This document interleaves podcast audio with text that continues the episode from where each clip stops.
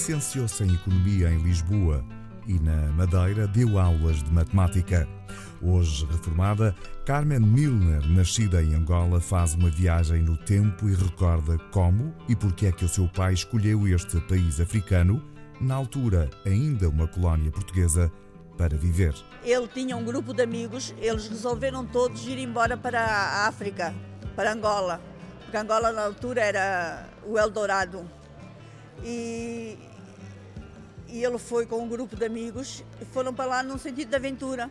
Pediram, meu pai pediu dinheiro emprestado a uma tia e, e foi. E porquê que ele também foi? Não só pela aventura, mas porque o meu avô era militar de carreira e queria que o meu pai seguisse a carreira das armas e o meu pai não queria.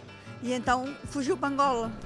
Uh, foi com 16 anos. Ele era de Chaves, era guarda-livros contabilista, uh, conheceu a minha mãe casaram, a minha mãe era africana, a filha de uma negra e de um asiático, e eu nasci numa fazenda que os meus pais tinham, que se chamava Fazenda Trás-os-Montes, Altoqué, Caluquem, Angola. Os tempos, esses eram outros. E Carmen lembra um pouco da sua infância, até porque o melhor da independência de Angola trouxe o pior para as suas vidas. Uh, com, com sete anos, a minha mãe pôs-me num colégio interno das Irmãs de São José de Colonia, em Sá da Bandeira, no Lubango que é, que é interessante para os madeirenses, porque o Lubango foi fundado por madeirenses. Uh, ia, ia passar as férias uh, a casa e de, e de resto tinha a escola no colégio, até a quarta classe. A partir da quarta classe íamos às escolas oficiais. E, entretanto, deu-se o 25 de Abril. Tivemos que abandonar Angola porque eles queriam assassinar o meu pai por, por o meu pai ser branco e ser fazendeiro. E para que o pior não acontecesse, a família tratou de resguardar os seus e armaram o plano de fuga do país e da morte certa às mãos do MPLA. O meu pai teve que se refugiar uh, na África do Sul, que eu tinha lá um irmão só filho do meu pai. E depois veio, veio de surpresa, escondido, para que não fosse apanhado. Era o MPLA que queria assassinar o meu pai. E porquê que eles queriam assassinar o meu pai? Primeiro, por o meu pai ser branco. E segundo, porque invadiram a fazenda do meu pai. E o meu pai disse que, que eles instalaram-se na, na fazenda. A fazenda era grande, eram 900 hectares. E o meu pai teve a ousadia de dizer que, que, não, queria, que não os queria lá, que é para eles saírem dos terrenos dele, porque enquanto a bandeira portuguesa estivesse içada, ele só obedecia a bandeira portuguesa. E então por isso queria, queriam assassinar. E era de uma forma muito bárbara já estava tudo programado.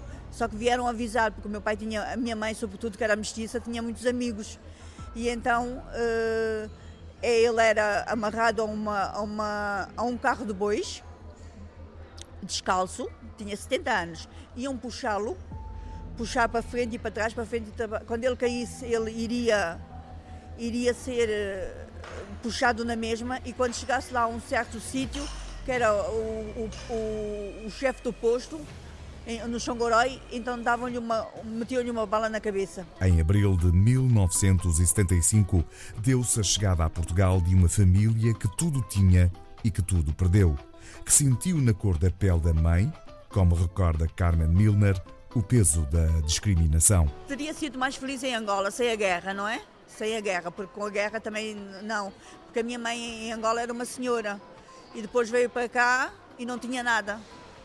Deixou a fazenda, porque metade da fazenda era do meu pai, metade da fazenda era da minha mãe. E ela foi muito discriminada por, por, por sentido da cor dela. Eu ouvia muitas vezes chamar, olha preta, olha preta. Ela não era preta, ela era mestiça.